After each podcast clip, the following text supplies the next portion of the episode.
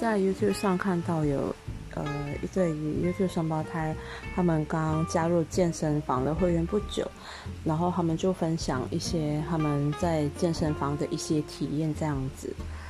呃，一位他是有签呃私人教练的配套，另外一位就是呃一般上班族，就是可能下班大概五六点之后去健身房这样子。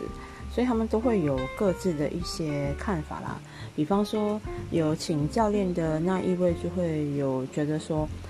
呃，他并不是呃有特别指定说要女性的教练这样子啊，所以他就那个健身房分派给他哪一位他就接受。然后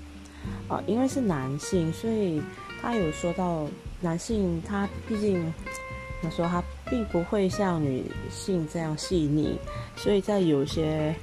情况之下，就可能没有这么可以了解到女性的一些体力或体能上的一些状况。比方说，可能来红的时候啊，嗯，针对于这点，我是想说，如果你觉得你累了，你你就是没办法去做他给的动作，还是怎样，直接跟教练讲吧。呃，就是。如果什么都不讲，那教练当然不知道啊。嗯，女性教练其实也不是说没有的，你要换，我觉得也不是不可以，只是女性教练通常也比较少啦。如果你还是觉得女性教练呃帮你练比较自在，那就我觉得提出来就好啊。然后。嗯，也不用特别觉得说哦，如果是换掉教练会觉得很丢脸什么？我觉得不是，而且再加上你是有有自己呃的原因，我不认为说你之后再去同样的地方会被针对啊什么，不会这样啦。然后呃，当然他并没有提到，就是说他想要换教练这个部分啊，我只是个人是这么觉得啦。然后还有他们两位都有提到，就是。即使在不同的时段啊，来到健身房使用器材，很多时候都你不一定会啊有机会去用到你想用的器材。嗯，至于这点，我就会觉得说，如果那个健身房真的没有在，就是在任何时段你都拿不到你要的器材的话，那这个健身房我看你也不需要去了，就是它的它的设备都不够多。那你去了，你根本是白浪费时间啊！你可以去另外一家试试看，又或者是，呃，如果你真的真的很想，就是呃练出你的健身目标这样子，还不如说你去请个教练来到你家，或者是呃一些呃你们指定的一些地方去锻炼。教练他其实也是可以做到这样子。到家，到你府上，或者是可能到